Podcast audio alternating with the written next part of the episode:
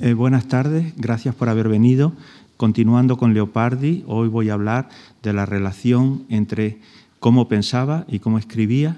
Después pasaré a hablar de su obra de corte periodístico y después de la poesía de Leopardi, su teoría de la imaginación y terminaré con eh, la obra final, la obra que se publicó póstuma, que estaba preparando cuando murió en Nápoles, eh, los pensamientos, los 111 pensamientos. Para las citas de la poesía voy a utilizar eh, la traducción de Eloy Sánchez Rosillo. Empiezo. El pensamiento de Leopardi no es puro o absolutamente incondicionado. Es como quería Deleuze, un pensamiento impuesto y trabajoso, un pensamiento provocado por un impedimento o cierta frustración, por la sensación de que la realidad en gran medida nos rehuye.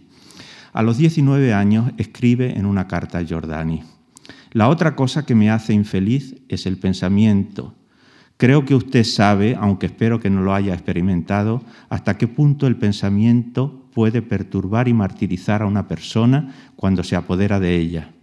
A mí el pensamiento por muchísimo tiempo me ha dado y me da tales tormentos, porque siempre me ha tenido y me tiene en poder suyo, y le repito, sin yo buscarlo, siéndome evidentemente dañino y terminará por matarme si yo antes no cambio de condición. En última instancia, el pensamiento de Leopardi es de índole moral. Gira en torno a la posibilidad de ser feliz. Y si resulta doloroso, es porque brota de la experiencia negativa de la vida en la que está enraizado. Esta dependencia hace que también sea un pensamiento a borbotones, ocasional e intermitente, una reflexión en los momentos en que se relaja la tensión de lo vivido. Aunque admire la voluntad de verdad de los sistemas filosóficos, Leopardi les reprocha su carácter cerrado, que los aleja del fluir de la experiencia, pues corren el peligro, dice él, de que las cosas sirvan al sistema y no el sistema a las cosas como debe de ser. Tampoco se inclina demasiado por el aforismo, solo lo cultivó al final de su vida en los pensamientos. El aforismo es fragmentario, abierto, pero no refleja la sucesión de la experiencia, más bien la condensa en su aislamiento. Friedrich Legel comparaba el aforismo a un erizo encerrado en sí mismo y Blanchot a los islotes de un archipiélago o a los astros de una constelación. Leopardi escribió sus pensamientos estrictamente aforísticos en, papeletas sueltas. Los aforismos respetan el carácter abierto de la experiencia en la libertad que el lector tiene para relacionarlos. Pero en esa misma indiferencia de su orden, los aforismos presentan la experiencia impersonalmente. El blanco que los separa hace abstracción del tiempo y el espacio de quien los escribió. Por eso los aforismos se prestan sobre todo al consejo o la sugerencia moral, a que el lector los rumíe o saque sus propias consecuencias según su particular manera de leerlo, como propugnaba Nietzsche. Es significativo que para el proyecto inacabado de una colección de pensamientos acerca del comportamiento de los hombres en sociedad, además de escribirlos directamente, Leopardi se viera obligado a deformar textos previos de su escritura habitual a recortarlos y a aislarlos. Pues lo mismo que Juan de Mairena, quien piensa que la verdad no es igual si la dice Agamenón o su, porquero, Leopardi nos presenta su amarga verdad ejemplarmente, encarnada en el esfuerzo de su propia reflexión en soledad. Llegué a creer que mis voces lastimeras, por corresponder a los males de todos, serían repetidas en su corazón por quien quiera que las escuchase, afirma en el diálogo entre Tristán y un amigo. Y en los dichos memorables de Filippo Tonieri, no es cierto que a los lectores les importe poco lo que los escritores dicen de sí mismos. En primer lugar, porque todo lo que el escritor mismo piensa y siente de verdad y expresa de modo natural y conveniente genera atención y surte efecto. Y además porque no hay mejor modo de representar o discurrir con mayor verdad y eficacia acerca de los asuntos ajenos que hablando de los propios, ya que todos los hombres se parecen. Lo peculiar de la escritura filosófica de Leopardi es que el blanco entre sus fragmentos refleja el carácter personal y ocasional de su pensar. Dicha escritura no es, por tanto, básicamente una colección de fragmentos aislados, sino que constituye ante todo un diario, el Cibaldone. En general, Leopardi no busca persuadir con la apertura sugerente del fragmento aforístico. Al contrario, por medio del fragmento diarístico, nos invita a que lo observemos en el ejercicio diario de su pensamiento, nos invita a acompañarlo a través del tiempo y en el tiempo en su búsqueda de una verdad siempre aplazada. Kierkegaard afirma que en su inacabamiento este tipo de fragmentos vienen a ser papeles dirigidos a nosotros póstumamente. Pues al quedar suspensa cada anotación del diario filosófico, se nos invita a participar. Se nos lega a través del tiempo la idea interrumpida para que nosotros también la sigamos pensando. Y además la fecha, a veces complementada con la mención del lugar, nos, nos transporta imaginariamente a la escena del pensamiento, cuya humildad cotidiana contrasta con la elevación de la idea. Como señala Ortega y Gasset, la génesis de la idea en una situación ordinaria pone de manifiesto el arraigo del pensamiento en la vida. Dice Ortega, devolvamos a nuestros pensamientos el fondo en que nacieron. Así lo hicieron los hombres mejores. No se olvida Descartes de contarnos que su nuevo método reformador de la ciencia universal le ocurrió una tarde en el cuarto estufa de una casa germánica. Y Platón, al descubrirnos en el Fedro la ciencia del amor, que es la ciencia de la ciencia, cuida de presentarnos a Sócrates y a su amigo dialogando en una siesta canicular, al margen del iliso, bajo el frescor de un alto plátano, en tanto que sobre sus cabezas las cigarras vertían su rumor. Y en el caso de Leopardi, leyendo el Cibaldone, nos enteramos de que algunas de sus observaciones más profundas en torno al placer y los griegos se le ocurrieron a lo mejor oyendo las voces desentonadas de las beatas en la procesión de la Virgen de Agosto por las calles del pueblo o mientras el granizo de una tormenta de verano cubría el tejado de enfrente. A diferencia de lo que sucede con las colecciones de aforismos, el blanco espacia las entradas fragmentarias del diario filosófico de Leopardi sucesivamente, como lo indican las fechas. Este blanco responde a las pausas del pensamiento entre cada cese momentáneo y cada nueva reanudación. Por eso estas anotaciones son más largas y están más desarrolladas que los simples aforismos. La regularidad del, calendario implícito en el diario pone de relieve la irregularidad de la reflexión y su escritura, que a impulsos de los apremios de la vida resulta discontinua e impredecible y expande o contrae sin medida fija el tiempo computable del calendario. En el Chibaldone, los blancos marcan los quiebros, los puntos de inflexión mediante los cuales la libre deriva del pensamiento se acomoda en el tiempo.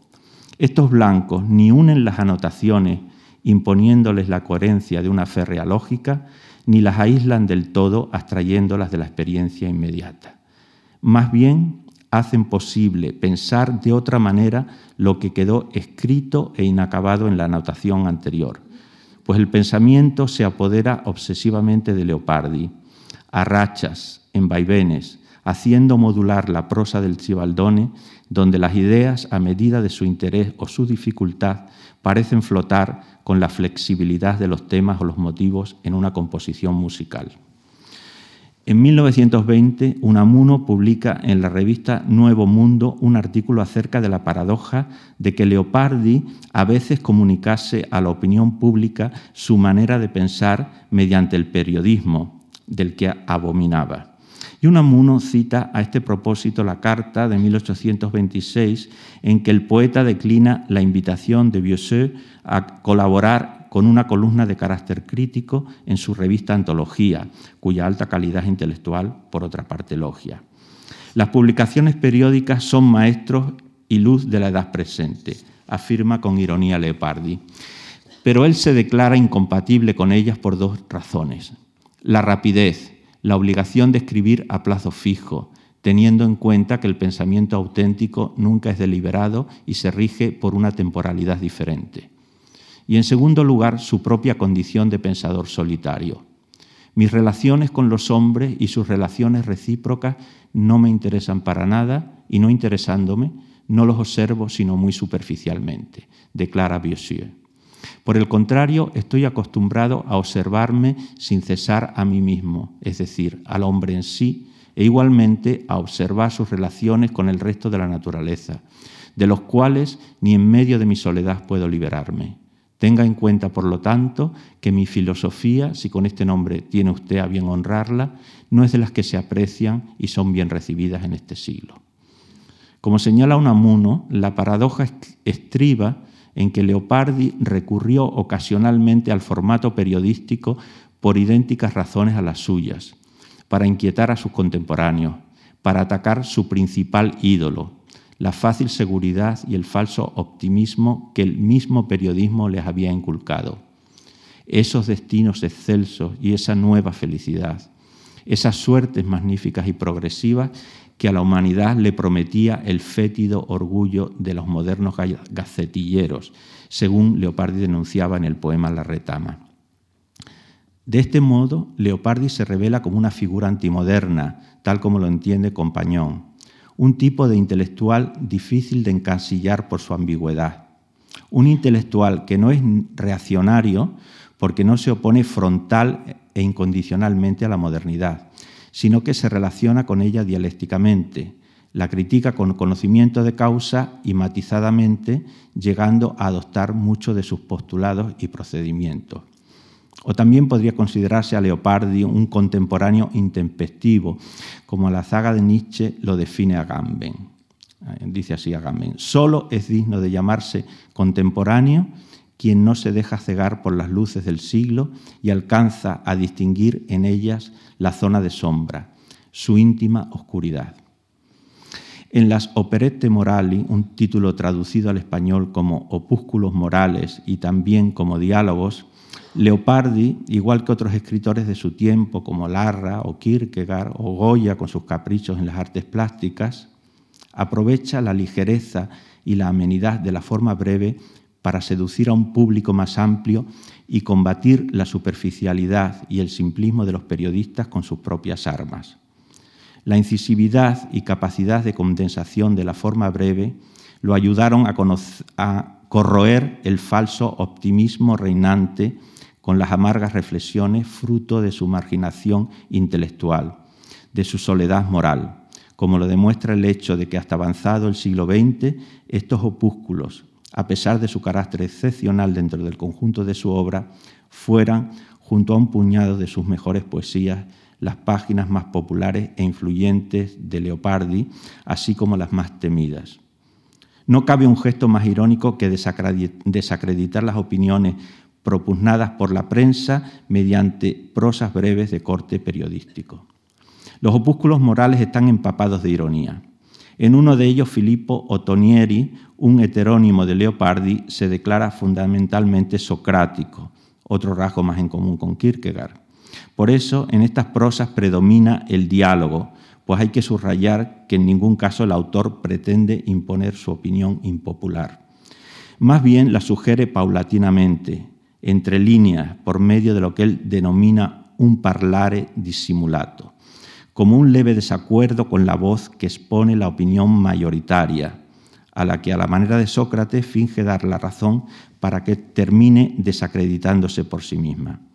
En los opúsculos morales, la voz de Leopardi no coincide nunca con la voz cantante de la argumentación, que resulta satirizada por la ironía del tono, hasta parecer impostada inauténtica. Por eso abundan en ellos las parodias. Además de diálogos socráticos, hay allí heterónimos, falsas cartas y falsas convocatorias de premios literarios, falsas referencias bibliográficas, como en Borges, fingidas traducciones de textos apócrifos, etc. Y también el viejo género retórico de la palinodia, en que Leopardi finge rectificar y arrepentirse de no compartir el optimismo generalizado de su siglo para así ridiculizarlo con más fuerza. Además, por la palinodia, los opúsculos comunican con uno de los cantos, la palinodia al marqués Gino Capponi, que fue traducida por Menéndez y Pelayo. Igual que Erasmo y algunos humanistas seguidores suyos, en los opúsculos morales Leopardi rejuvenece el modelo de los diálogos satíricos de Luciano de Samosata, y como tan a menudo sucede en él, resulta de una modernidad sorprendente al actualizar su amada literatura grecolatina, explotándola a fondo. En una conferencia de 1938, Alberto Savinio señala que la aplicación de la irreverencia lucianesca, el dar al reverso de las cosas la misma dignidad que a la fachada, dice, permite leer los opúsculos como una obra típicamente vanguardista de los años 1920. En ellos, los mitos clásicos son actualizados lúdicamente, con travesura, como en Cali Canto de Alberti, por ejemplo. Hércules y Atlante juegan al fútbol con la tierra, reducida a una pelota destripada. La luna y la tierra dialogan igual que dos comadres del lunario sentimental de Lugones.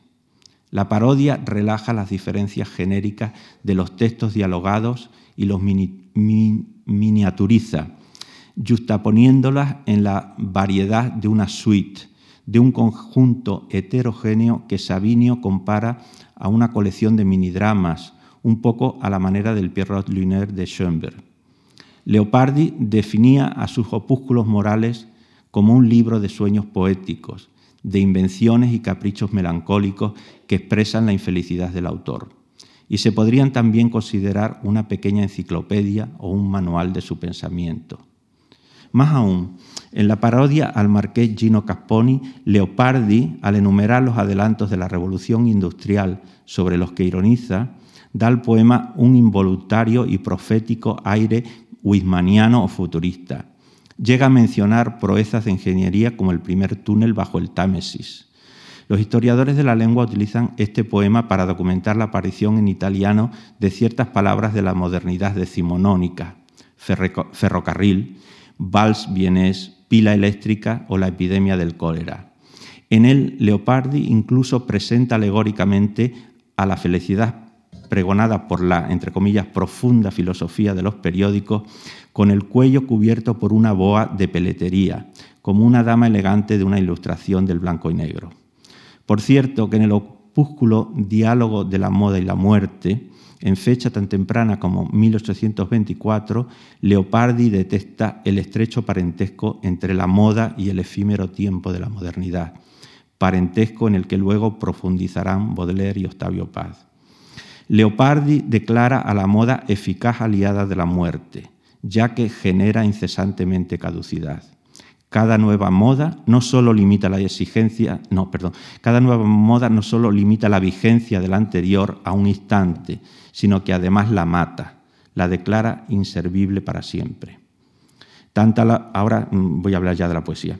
la, tanto la poesía como el pensamiento de Leopardi son de raíz sentimental arrancan de la emoción suscitada por una situación que puede explicarse, no se asuste porque esta es una palabra que inventó él en latín, y en fin, eh, pero creo que mm, con mi explicación, en fin, he tratado de ser lo más claro posible. Esta, situación ¿no? de donde arranca el pensamiento y la poesía de Leopardi, eh, digo que puede explicarse con la ayuda de una noción del filósofo Leibniz, y él se inventa esta palabra, percepturitio. Bueno, vamos a ver, ¿qué es percepturitio?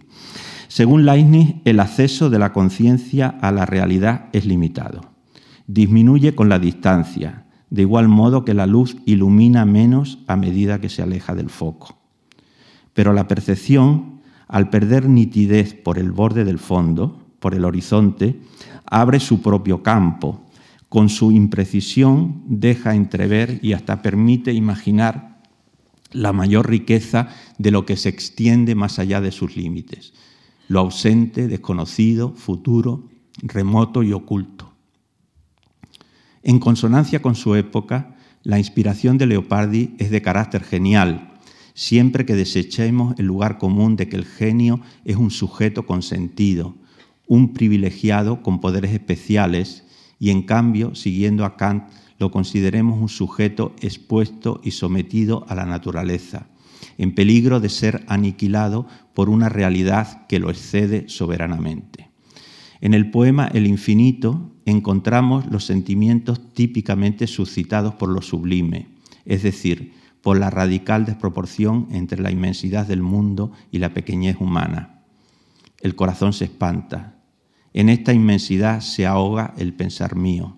El naufragar en este mar me es dulce, escribe Leopardi.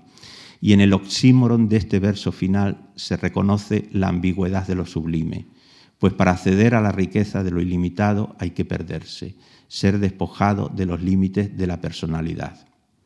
Lo peculiar de lo sublime leopardiano es que se manifiesta acústicamente, en una inmensidad temporal, más que, como es habitual, visualmente, en una inmensidad espacial. En el poema del mismo nombre, el infinito inasequible a la mente se conjetura como sobrehumanos silencios y una calma profundísima.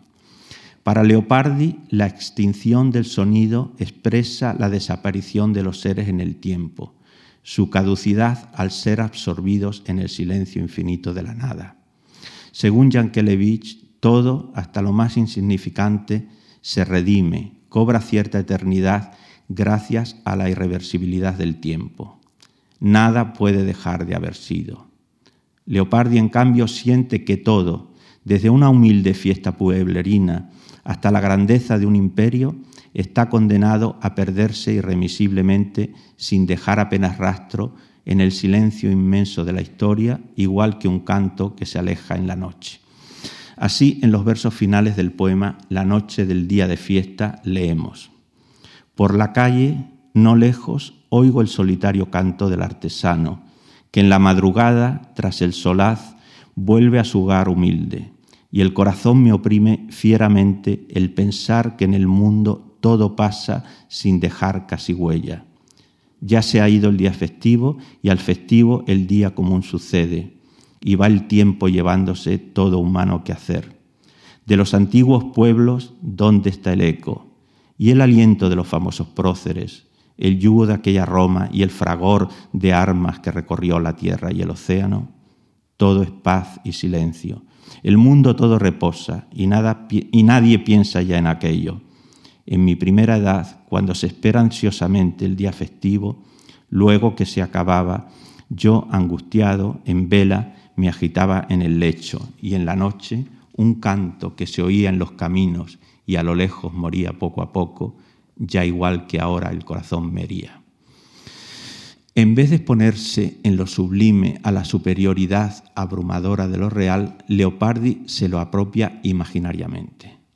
En su breve historia del infinito, Paolo Cellini afirma que Leopardi reduce la negatividad del infinito potencial ligándolo a la imaginación y al deseo. Y cita el pasaje del Cibaldone donde se aclara que el inconcebible infinito puede ser, no obstante, imaginado en cuanto indefinido, indefinido que vendría entonces a ser un infinito postizo o sucedáneo. No solo la facultad cognoscitiva, escribe Leopardi, o la de amar, sino tampoco la imaginativa es capaz del infinito o de concebir infinitamente. La imaginación solo es capaz de lo indefinido y de concebir indefinidamente, lo cual nos agrada porque el alma, al no ver los confines, recibe la impresión de una especie de infinitud y confunde lo indefinido con lo infinito, sin llegar a comprender ni concebir, de hecho, ninguna infinitud. Leopardi privilegia la imagen vaga e indefinida, la que difumina su contorno a fin de abrirse al infinito a manera de sinécdoque. A este propósito señala Ítalo Calvino que el italiano es una lengua donde el adjetivo vago, además de impreciso, significa gracioso, atrayente, por su asociación con vagar, que a su vez sugiere indeterminación por movimiento. La imagen vaga leopardiana vendría a ser, por tanto, como una fotografía movida o una imagen incompleta, deshilachada. En ella, el primer plano, el correspondiente a la percepción bien definida, converge en una embocadura o marco. Esta especie de marco dirige la atención a un horizonte donde se atisba o percibe oscuramente, fragmentado, lo distante, lo que se extiende más allá de sus límites. Entonces la imaginación, estimulada, toma el relevo y sugiere lo que ya no se alcanza a ver ni a oír, el mundo en toda su infinita inmensidad.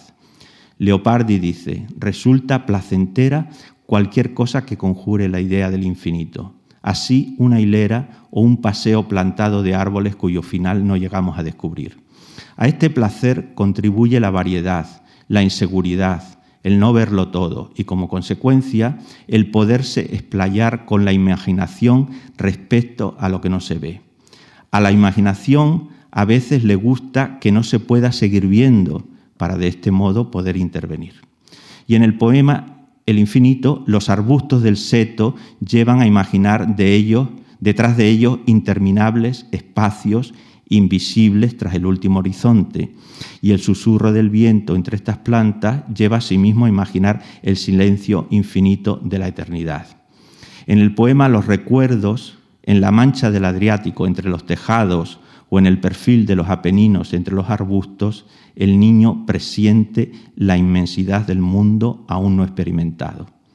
Qué pensamientos inmensos, Qué dulces sueños me inspiró la vista del mar lejano y los azules montes que desde aquí descubro y que algún día cruzar pensaba, arcanos mundos, arcana felicidad, fingiendo al vivir mío. Si ustedes se acuerdan las eh, fotos que vimos el otro día, ¿no? Cómo había esa especie de embocadura o marco desde su estudio, desde la biblioteca, veía el mundo, el pueblo, los tejados, ¿no? Eh, sin claridad, pero ese más allá, ese segundo plano, eh, era lo que atraía su atención desde dentro. Lo mismo cuando se asomaba al mirador este, donde en un marco de plantas ¿no? se veía un valle y un horizonte confuso de montaña.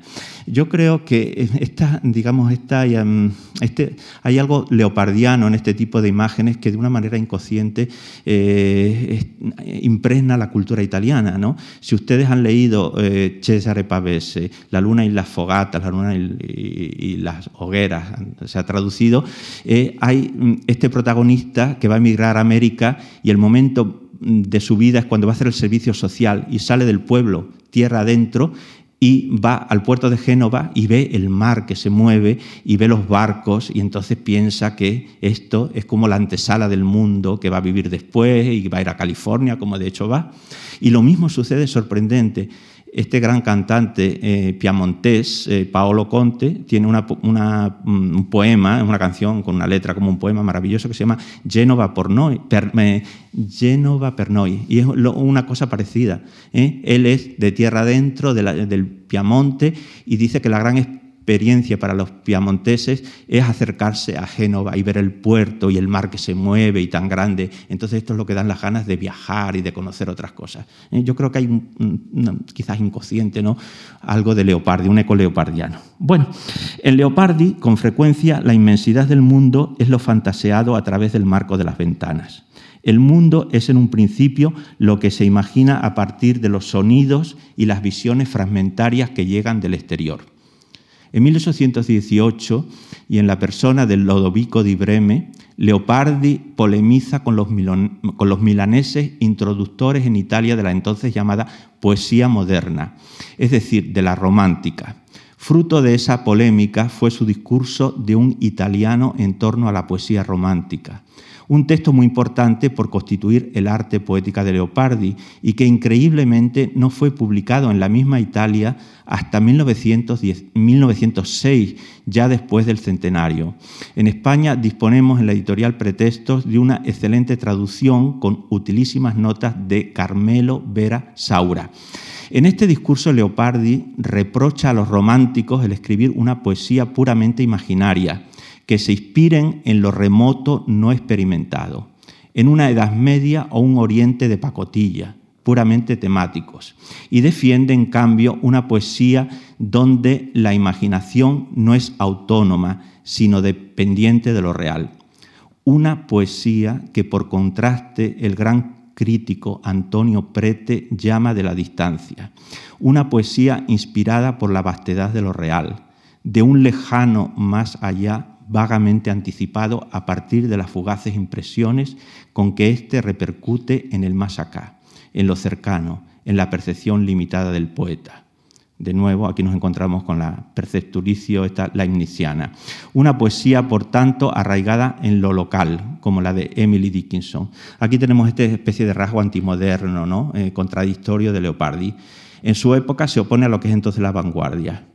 Y luego después resulta que nosotros con el paso del tiempo, lo mismo que John Keats, lo vemos como el, romántico mejor, el romántico, digamos, más progresista, ¿eh? simplemente porque, como John Keats, ¿eh? escribe odas maravillosas sobre el ruiseñor del jardín o la cosecha de manzanas en el otoño.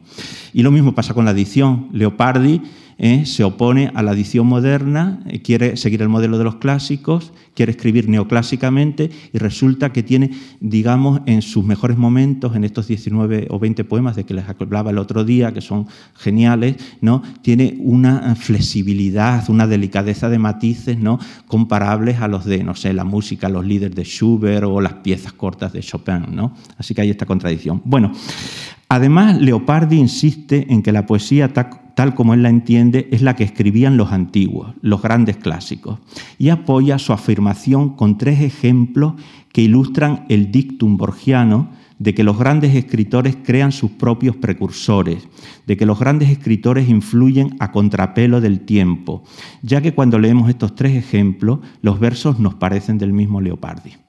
El primero es un símil sacado del libro octavo de la Ilíada para describir los fuegos de un campamento.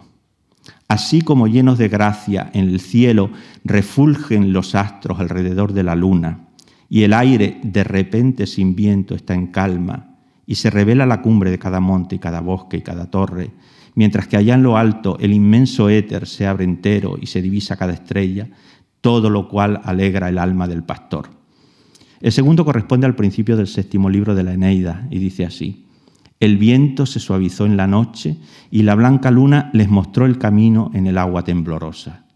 Rozaron las costas de la isla de Circe.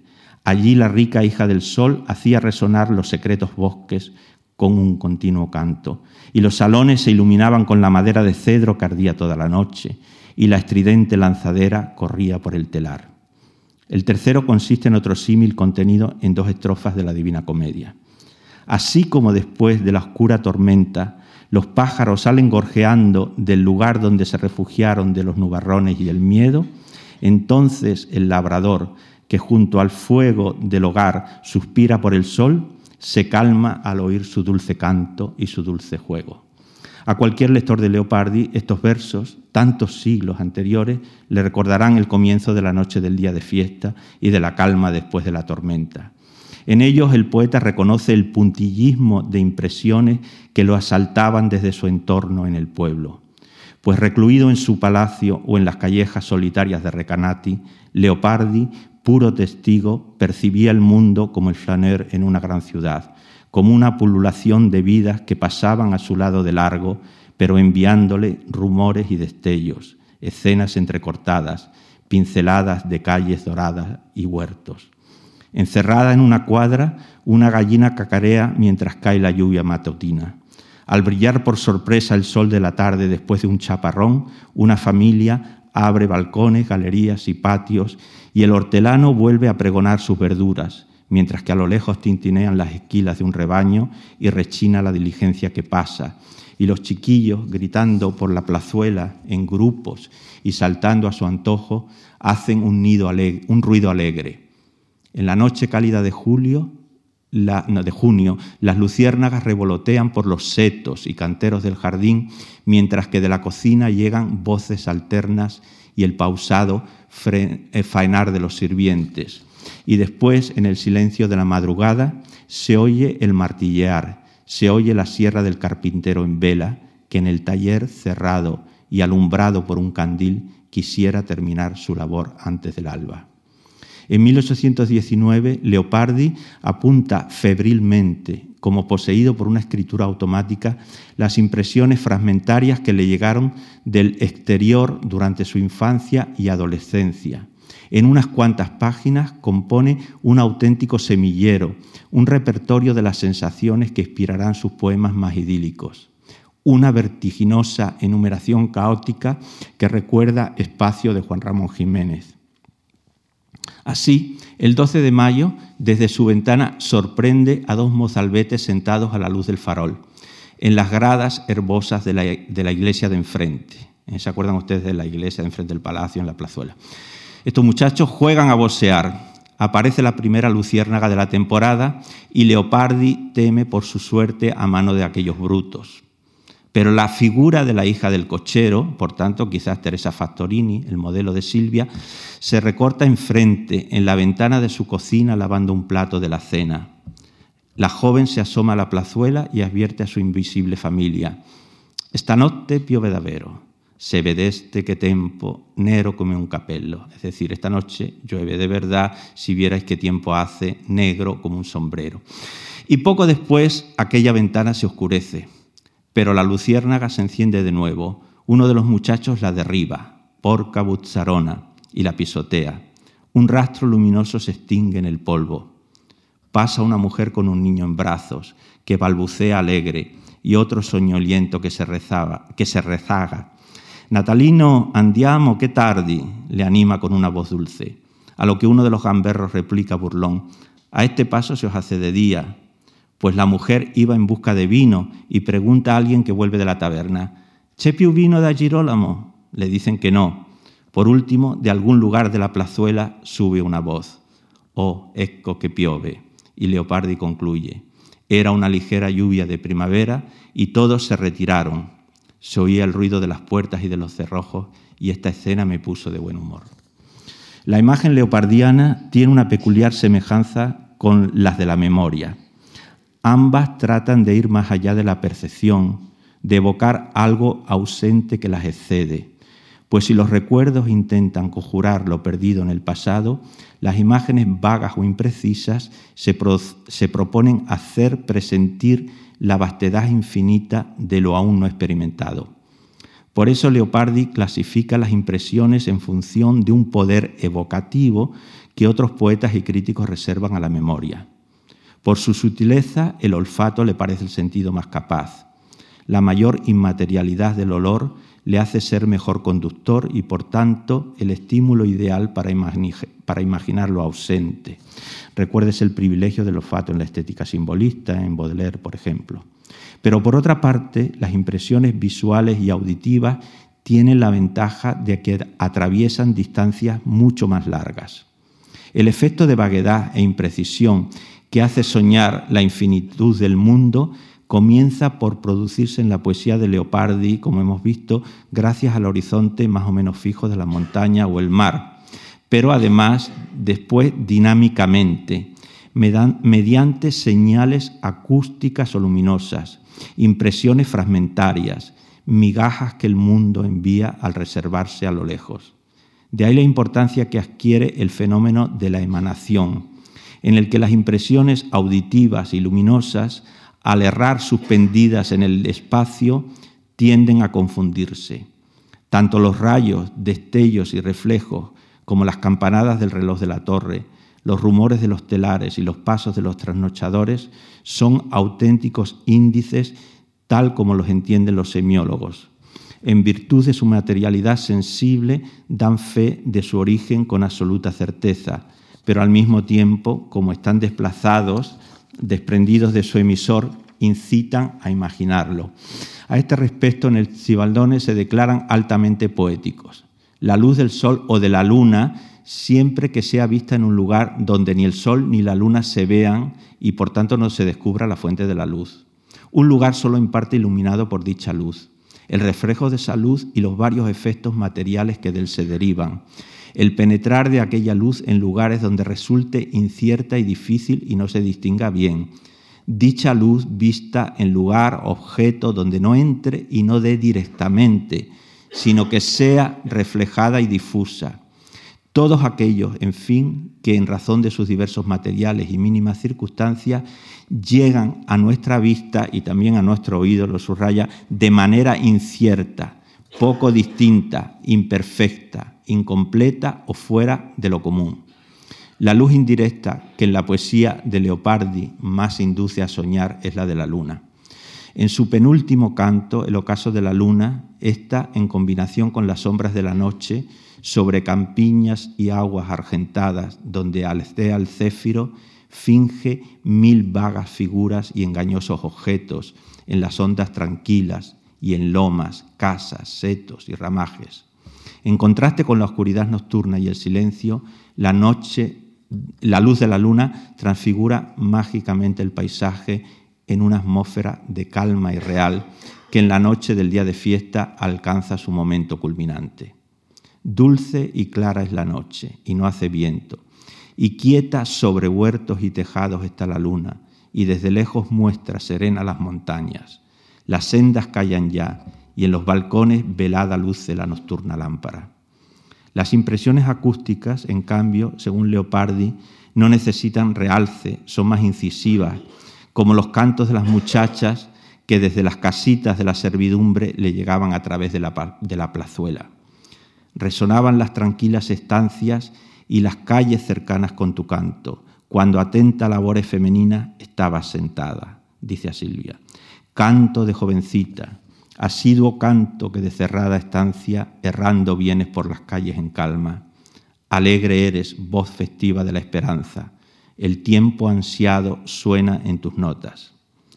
Estas muchachas de pueblo tienen algo de inocentes sirenas, ya que con su canto invitan a disfrutar el mundo, hasta ahora tan solo entrevisto vagamente. Paolo Cellini señala que las imágenes indefinidas están cargadas de afectividad, porque sugieren lo deseable por excelencia para Leopardi, la felicidad de gozar de la realidad al máximo. Pero estas imágenes indefinidas también suscitan esperanza, parecen prometer la satisfacción del infinito deseo que ellas mismas provocan. Pero como señala Leopardi, la plenitud del placer es algo que nunca se experimenta, tan solo se imagina en el futuro por medio del deseo. La felicidad para Leopardi dura el breve tiempo en que la imagen ampara al adolescente de las limitaciones de lo real. Los años iniciales en que el joven inexperto se hace todavía la ilusión de que el mundo va a ser tan placentero como él lo desea a partir de la imagen. Por eso Leopardi, antes de cumplir los 20 años, escribe, el más sólido placer de esta vida es el placer vano de las ilusiones. Y también era aquel dulce e irrevocable tiempo en el que se abre a la mirada juvenil la escena desdichada del mundo y le sonríe como si fuera paraíso. Al joven el corazón le late de esperanza y de deseo en el pecho y se dispone a afrontar el vivir cual danza o juego. Pues la madrastra naturaleza lo protege de sus propias insuficiencias con un engaño piadoso, retrasando el momento de la verdad, el instante en el que el contacto directo con la realidad lo desengañe al caer en la cuenta de que ésta no está nunca a la altura de las imágenes que la anticipan, al caer en la cuenta de que la realidad no se entrega sino parcialmente, en percepciones puntuales. La posibilidad de ser feliz se decide de una vez por todas al aparir del vero, al sobrevivir esta amarga verdad, como se dice en el poema Silvia. Oh naturaleza, oh naturaleza, ¿por qué no das al cabo lo que primero ofreces? ¿Por qué engañas de tal modo a tus hijos?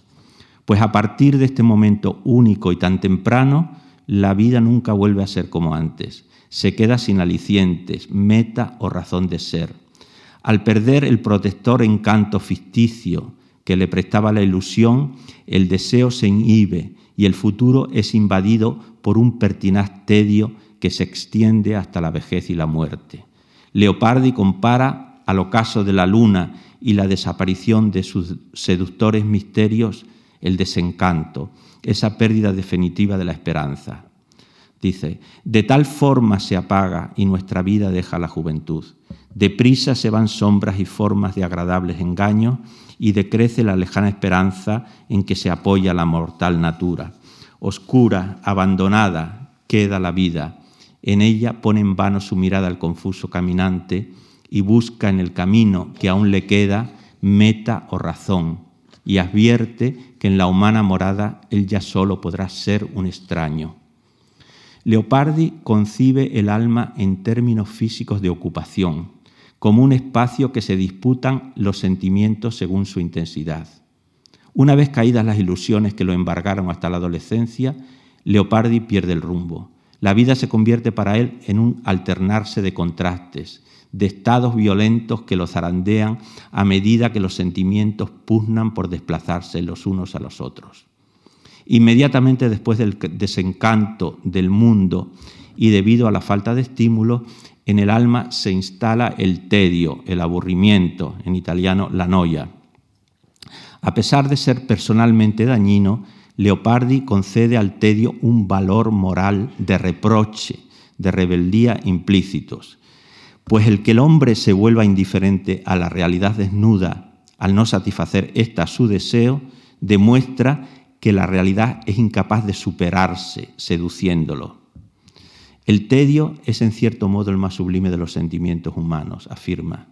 Sentir que el ánimo y el deseo nuestro es todavía mayor que el universo tal como es y acusar siempre a las cosas de insuficiencia y nulidad y sufrir por sus carencias y vacío suscita tedio, pero me parece el mayor signo de grandeza y de nobleza que se vea en la naturaleza humana. Por eso el tedio es extraño a los hombres de alma mezquina y poco o nada conocido por los demás animales.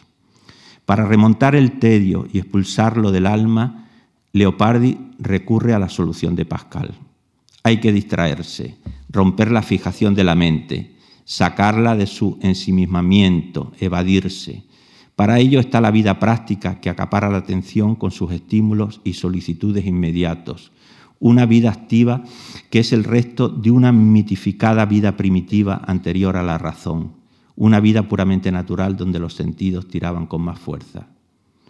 Pero hay también otros paliativos no buscados contra el tedio, productos del azar a partir de una disposición. Así, en la vida solitaria, cuando el hombre se retira de la sociedad y de las ciudades. En uno de los diálogos, el, genio familiar le dice a Tasso, la soledad hace como si dijéramos el oficio de la juventud, o mejor aún, rejuvenece el alma, da nuevo valor a la imaginación y la restaura, y renueva en el hombre experimentado los beneficios de aquella primera inexperiencia por la que tú suspiras. La vida solitaria devuelve al adulto al tiempo feliz anterior al desengaño, cuando al niño no le hacía falta escribir porque vivía poéticamente, soñaba la vida en las imágenes de las ilusiones.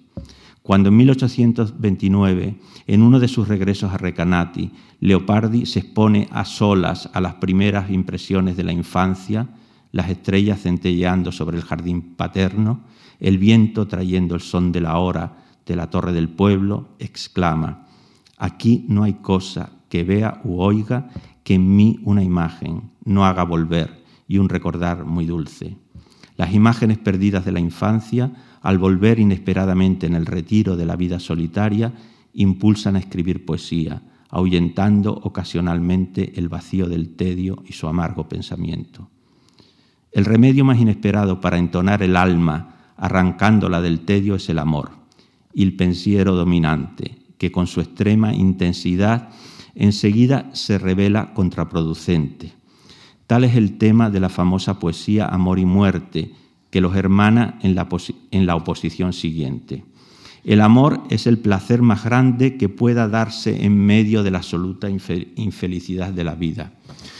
Es el mayor placer positivo, mientras que la muerte es el mayor placer negativo, porque al final piadosa nos libera de tal infelicidad. La muerte comienza a insinuarse en el amor ya desde el primer momento, en forma de una inusitada felicidad tan fuerte que hace desfallecer el alma, aniquilándola. Pero después el frustrante desarrollo de la relación, con su incertidumbre, con sus brutales altibajos, atormenta a los enamorados, empujándolos a la muerte voluntaria. En este poema, Leopardi, para ilustrar los efectos letales del amor, menciona casos de suicidas, por otra parte, muy tímidos o muy incultos, muy poco reflexivos, pues para él el suicidio, además de adelantar una muerte ardientemente, ardientemente deseada entre los dolores de la vida, fue un constante motivo de meditación, una decisión trágica a la que defendió calurosamente con detallados argumentos en múltiples lugares de su obra. La entrada en sociedad decepciona al joven no menos que el encuentro con el mundo sin la protección ilusoria de la imagen. Al final de su vida, Leopardi proyectaba un volumen de, esto es eh, literal lo que, el título que le pensaba dar, pensamientos sobre los caracteres de los hombres y su comportamiento en la sociedad del que los 111 pensamientos publicados póstumos eran material preparatorio. Leopardi atribuye a los evangelios el, denominar mundo a una sociedad corrompida, enemiga del bien, donde los pecadores llevan siempre las de ganar a costa de los justos. El mundo es una liga de bribones contra los hombres de bien y de los viles contra los generosos, afirma. El joven se da muy pronto cuenta de que en la sociedad no se reconoce el valor o la bondad de las personas, sino más bien su estrategia para triunfar a toda costa, ocultando la propia intención, sin importar los principios. Es un mundo que Leopardi tacha de maquiavélico. Walter Benjamin señala además la gran afinidad entre los pensamientos y el oráculo manual de Gracián, por la insistencia en la astucia, en el sentido del disimulo que el joven debe desarrollar como una coraza a fin de sobrevivir y el desengaño restante se lo procura la naturaleza, a la que define como el horrible poder que oculto nuestro mal procura. La naturaleza destruye absurdamente al hombre, sin proponérselo, sin razón alguna, por puro azar, en la más completa indiferencia, como ella misma declara dialogando con un islandés en estos, eh, en estos opúsculos morales. ¿Acaso pensabas que el mundo se hubiera creado por causa vuestra? Debes saber que mi configuración, mi orden y mis acciones, salvo muy excepcionalmente, siempre han estado y están encaminadas a cualquier cosa menos a la felicidad o a la desdicha de los hombres. De cualquier modo y con cualquier medio que os ofenda, yo ni me entero, sino rara vez. Lo mismo que en general yo no sé si os agrado o beneficio y en contra de lo que creéis, no hago o dejo de hacer nada para daros gusto o favoreceros. Y por último, si llegara el caso de extinguir toda vuestra especie, yo ni me daría cuenta. En contra de lo que el fatuo hombre cree, ni su lugar ni su existencia cuentan apenas nada en la marcha del universo. La vida del hombre está sometida a un deterioro irreparable, mientras que la de la naturaleza, aunque también sufre a la larga un desgaste, al menos se regenera periódicamente. La catástrofe ataca por sorpresa y aniquila con rapidez en medio de la indiferencia natural, como la peste en el esplendor de la primavera argelina de Camus. En La retama, su último poema, ¿no? inspirado por los restos que veía de la catástrofe de la erupción del Vesubio, cuando destruyó Herculano y Pompeya, en la retama Leopardi compara la veloz destrucción de Pompeya y Herculano por el Vesubio a la repentina caída de una manzana madura sobre unos hormigueros productos de un largo esfuerzo. Y después de la catástrofe, el consuelo relativo de la tregua, por contraste, le parece al hombre una bendición. Salir de penas, gozo es para nosotros, se dice con sarcasmo en la calma después de la tormenta. Aunque en el fondo el hombre no deja de vivir inquieto por la posible repetición del desastre. Y aquí ya termino. Eh, la voluntad se inhibe en una vida donde después del primer desengaño decisivo la ilusión renace solo ocasionalmente y cada vez con menor fuerza contra el tedio. Por eso Leopardi a primera vista tiene poco de heroico, pues el héroe, al luchar infructuosamente contra la adversidad, es reconocido como moralmente superior en cuanto víctima. En cambio, a Leopardi la frustración constante lo empuja a una amarga lucidez, a pensar y a escribir, a levantar un valiente testimonio acusador de la desdichada condición humana, dice en un poema. Toda vana esperanza en la que el mundo como un niño se alivia, todo consuelo estúpido desecharé. En última instancia, Leopardi no se beneficia del heroísmo de la acción imposible contra la adversidad. Y como dice Paul Celan, ¿quién dará testimonio del testigo? En cambio, somos nosotros, sus lectores, quienes reconocemos en él un heroísmo distinto, al admirar la generosidad con la que en medio del dolor testimonia amargamente con una pureza extraordinaria, con una altísima belleza, igual que el pájaro canta en medio de su soledad, o la retama nos regala su color y su perfume en medio del desierto de lava. Luis Cernuda, en uno de sus últimos poemas, escribió de John Keats, otra alma sufriente. Amargura, pureza o, por qué no, ambas a un tiempo. El poeta no es puro o amargo únicamente. Devuelve solo al mundo lo que el mundo le ha dado, aunque su genio amargo y puro algo más le regale. Eh, termino con esta especie de alquimia, diría, ¿no? de que Leopardi eh, habla con una belleza que nosotros admiramos y que nos produce un gran placer como lectores, de la extrema infelicidad humana, ¿eh? Pero no la mitiga, ¿eh? no, digamos, no la reduce, ¿no? la presenta con la misma fuerza negativa que la vivió, pero es como lo que dice Cernuda de Keats, ¿no? Hay como una especie como de plus, de generosidad, en que ese testimonio tan terrible eh, lo presenta en un lenguaje maravilloso, ¿no? Y con, bueno, con el que nos emociona y que eh, nos entusiasma. Y entonces, mm, ya cuando estaba escribiendo esto, pues tengo que agradecer públicamente eh, que, bueno, ya les dije el otro día que el, el son cuatro mil no sé cuántas páginas que escribió Leopardi y en las ediciones modernas de obras completas, con papel Biblia, tiene tres mil y pico. Entonces, bueno, de pronto el poeta Andrés Trapillo le estaba explicando cómo iba a concluir con esto y encontró una cita maravillosa que nos viene muy bien para terminar y es que es exactamente esto. ¿eh? Él no, eh, Leopardi no está hablando de sí mismo, eh, pero claramente nosotros se lo podemos aplicar a Leopardi. Y dice lo siguiente, esto tienen de propio las obras de genio que aun cuando representan a lo vivo la nulidad de las cosas, aun cuanto demuestran de manera evidente y hacen sentir la inevitable infelicidad de la vida, aun cuando expresan la más terrible desesperación, aunque sea un alma grande que se encuentra incluso en un estado de extremo abatimiento, desengaño, aniquilación, tedio y desesperación de la vida, o en las más acerbas y mortíferas desgracias, bien a causa de altas y graves pasiones, bien por cualquier otra cosa, aún así sirven siempre de consuelo, despiertan el entusiasmo y no tratando ni representando otra cosa que la muerte, restituyen, al menos momentáneamente, esa vida que tenía perdida. Bueno.